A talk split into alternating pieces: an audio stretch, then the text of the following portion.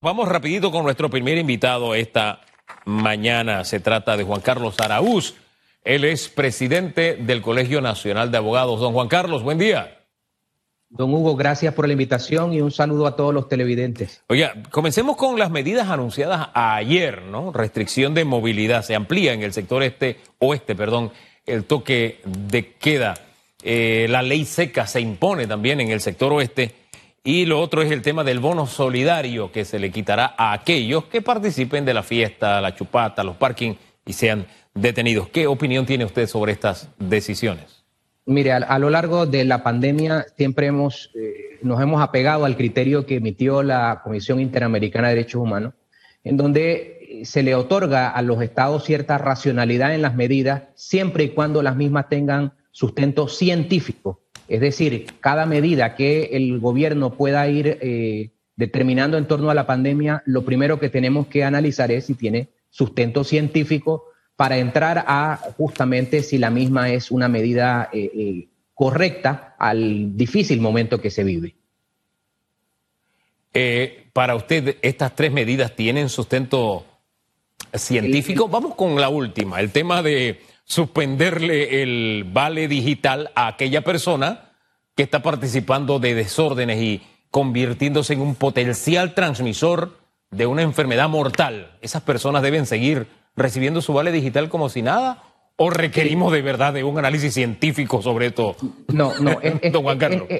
estas medidas de, ayuda y auxilio social no pueden ser antojadizas ni caprichosas y por encima de que el ciudadano tenga un comportamiento eh, eh, que desafía lo que se aspira en un momento determinado, estaría la responsabilidad del Estado que igual tiene que cuidarlo, como tener un hijo bueno y un hijo malo. Es decir, todos somos eh, sujetos del bienestar del Estado, por lo tanto no puede haber discrecionalidad en torno a la segmentación de unos sí y otros no. Y esa es una, una medida controvertida, sin embargo, mi opinión es que el Estado no puede discriminar a unos frente a otros a pesar de la circunstancia de la desobediencia. Oiga, pero es que yo, puedo estar equivocado, pero no se trata de una, para mí, para mí, le, insisto, es una opinión y, quiero conocer la suya y lo hago para que usted sustente su tesis. Eh, vamos a usar el ejemplo que usted puso, de los hijos, ¿verdad? Un hijo se porta bien, otro se porta mal. Al que se porta bien, oye, aquí está tu postre, tú tienes derecho a tu postre. Es un privilegio que te voy a dar porque tú te portaste bien. Oye, pero el que se portó mal, ¿sabes qué? Para ti no hay postre. Sí, aquí está la comida, pero no hay postre para ti. Entonces, no sé, yo creo que esto de la palabra discriminación, a veces le estamos, le estamos estirando esa, esa tira, la estamos estirando, porque para mí no es una medida discriminatoria, para mí es una medida de justicia. Si usted tiene para estar comprando guaro, etcétera, etcétera, usted debe tener para sustentarse. Usted mínimamente, usted no necesita el vale para comida. Usted para eso no lo necesita. A menos que se la sigamos dando para guaro. Pero insisto, yo puedo estar equivocado, es mi opinión. Sí, eh, el, punto es la afectividad. Obviamente en el entorno eh, de, del hogar siempre el afecto es el que, el que mantiene el orden. En materia del Estado son las reglas claras y una constitución que establece que no habrá eh, discriminación, que no habrá desigualdad, que no habrá eh, eh, fueros, privilegios, es la que me impide a mí clasificarlos en atención a ese comportamiento. Y esa imposibilidad es la que genera una controversia, pero mientras no haya un debate de carácter judicial, evidentemente se considera que los actos de la administración del Estado son actos legales. Es decir, esto da origen a una posibilidad de debate judicial. En el fondo a lo que me refiero es cuál es el, principio con el cual el Estado emite sus reglamentaciones y emite su eh, propia normativa. Tiene que ser un criterio amplio a pesar de las circunstancias en donde todos estamos incómodos de aquellos infractores que puedan eh, convertirse en el foco de contagio. Interpreto lo que me dice. Estamos en un Estado de Derecho, Así que todas estas decisiones deben tener un fundamento de derecho. Y, trato de interpretar lo que usted me está diciendo. ¿Lo hago bien? Tal, cual, y, le, complementamos lo que dijo la normativa internacional de, señalar que toda restricción debía tener un peso o un sustento eh, eh, consono con la pandemia. Eh, la otra medida no deja de ser controversial, la ley seca. Se aplica para Panamá Oeste. Eh, una ley que para muchos pues es impráctica, es difícil concretarla. Hay otros que dicen, pero ¿por qué? Es mi guaro, yo tengo derecho a tomarme mi trago, yo esto no tiene nada que ver con el COVID. En fin, hay muchos razonamientos respecto a este tema. ¿Cuál es el suyo? Que existe eh, un, tema de, comprobación eh, técnica en, en cuanto a que el licor es un activador del comportamiento del ser humano y como tal produce eh, alteraciones eh, sociales en un momento determinado. Esa realidad sí determina que obviamente el Estado pueda eh, restringirlo como una forma de evitar el relajamiento social en torno a ambientes que tienen que ser controlados por la alta tasa de contagio. Es decir, la restricción en la venta de licor es una medida que sí no admite debate alguno por el componente de, de, de qué se trata el licor dentro de la conducta social. Ahora, en la práctica, una ley seca es difícil de... Hombre, en los Estados Unidos, con, volcando todo el Estado a una ley seca, pudo mantener una ley seca. Acá yo no tengo cifras realmente, pero de pronto un buen argumento sería mostrar cómo impactó la ley seca cuando la aplicamos en medio de la pandemia, cómo impactó eso en la, en la pandemia, en el comportamiento de, los panameños, no sé, de pronto serían argumentos como para que resultara un poco más convincente, ¿no le parece? Sí, pero creo que hubo información eh, de carácter pública en, el momento que se levantó las restricciones, tanto la policía como el Ministerio Público detectaron un incremento en la incidencia tanto de hechos eh, de disturbios sociales como eh, investigaciones inclusive eh, relacionadas al, licor, pero ponerlo en blanco y negro, en cifras y estadísticas que se puedan revelar sería también complementario a las opiniones que se emitieron en su momento por parte de las autoridades. El otro, el toque de queda, la circulación, la libre circulación, eh, el balance que hace el Colegio Nacional de Abogados.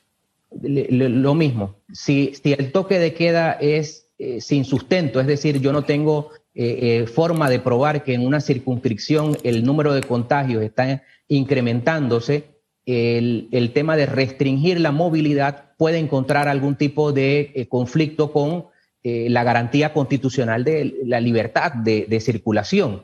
Sin embargo, si esto tiene la capacidad de ser sustentado en números, es mi criterio que el Estado sí puede de alguna manera regular la circulación de los ciudadanos entendiendo que existe ese bien jurídico mayor que es la salud, la vida, en, torno a condiciones eh, de los contagios producto de la pandemia. Ahora, eh, a, mí la lógica, y es un asunto para mí de, lógica simple y elemental, usted reduce la cantidad de personas eh, que estén circulando, reduce la cantidad de agentes multiplicadores de la enfermedad. El tema es que si usted lo reduce, usted tendría que reducirlo totalmente, porque el virus no tiene un horario. Dije, bueno, espérate, lo que pasa es que ahora no salgo porque es X hora o es X día. No, el virus es 24-7. y ahí, ahí es donde se genera el, verdadero choque entre las medidas restrictivas y la necesidad de que los ciudadanos busquen su propio sustento, porque obviamente ya nadie puede soportar una vida de más encierro porque hay que ser productivo Después de nueve, diez meses de la pandemia, obviamente todas las economías familiares están afectadas y el Estado tampoco tiene capacidad de solventarlos a todos. Es un tema que entra en, una delgada línea de cuál bien jurídico elegir a sabiendas que igual estoy lastimando, porque las medidas restrictivas de alguna manera también dificultan la vida cotidiana en torno a las familias que tienen que ser productivas. Hombre, y ahí en derecho, el derecho primigenio es el derecho a la vida, pero el gran debate es el tema este de la economía y la salud. Para mí, para mí, van de la mano, porque si eh, tenemos vida y tenemos salud, pero tenemos una economía enferma, no hay vida ni hay salud. O sea, viene hambre. El desempleo significa hambre. A veces hablamos solamente de las empresas que cierran, ¿no? Es que una empresa que cierra significa cantidad de colaboradores que no tienen ingreso. Viene hambre y viene muerte. Pero si yo lo pongo, lo pongo de la mano. La salida que hasta ahora se ha mantenido, este, ¿le parece a usted la, correcta? Miren, si, hacemos una evaluación integral desde que se empezaron a tomar las medidas restrictivas, obviamente hay defectos. Sin embargo, esto ha sido eh, un, tema en donde el ciudadano comienza entregando confianza absoluta a las autoridades y esa confianza absoluta luego va entrando en, los conflictos y los choques propios que eh, ningún ser humano está preparado para estar tanto tiempo en esta situación de zozobra. Y eso eh, se incrementa entonces que el, desatino en muchísimas situaciones de cómo las autoridades les toca administrarlas o gobernarlas, genera entonces un debate de confrontación.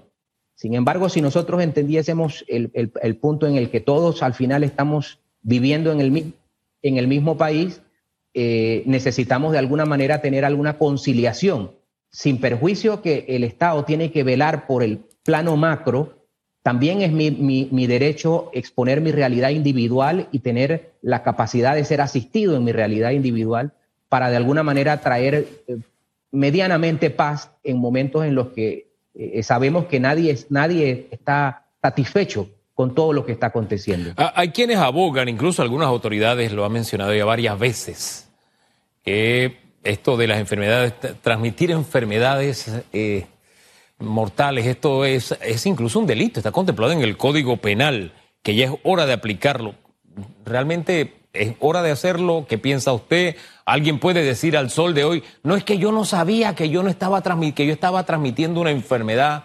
Alguien puede aludir a un, bueno, es que desconocimiento y que está en este tipo de comportamiento y que no puede aplicársele la ley, o seguimos esperando.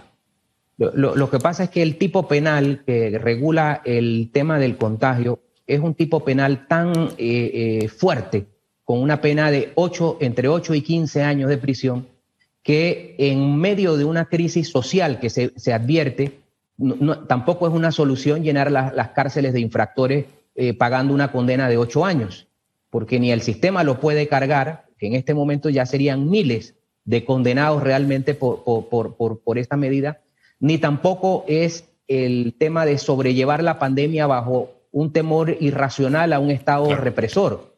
Esto es un, tema de conciliar las, las posiciones porque si usted analiza nuestra población de cuatro millones y tanto de habitantes eh, y la cantidad de infractores en, un momento determinado no superaban los mil, a lo mejor en una noche eh, eh, puntual. Y eso nos demuestra que la población en general está colaborando. Entonces, usted cuando, cuando tiene esa, esa, esa capacidad de determinar que la sociedad sí está colaborando, no puede tampoco focalizar en, el, infractor como la medida para generalizar. Y allí entonces eso usted le permite tomar medidas puntuales y concretas con el infractor para entender y analizar cuál es el entorno. Quien no tenga un motivo relevante y sea superfluo y sea simplemente capricho deliberado, obviamente eh, las amonestaciones o las sanciones eh, correccionales son necesarias porque para eso se necesitan reglas. Sin embargo, cuando el derecho penal debe irrumpir, yo sí soy más cauteloso y digo, es que no toda conducta debe ser procesada como un delito porque vivimos un momento eh, eh, demasiado especial. Don Juan Carlos, gracias por conversar con Panamá. Que tenga muy buen día. Pronto.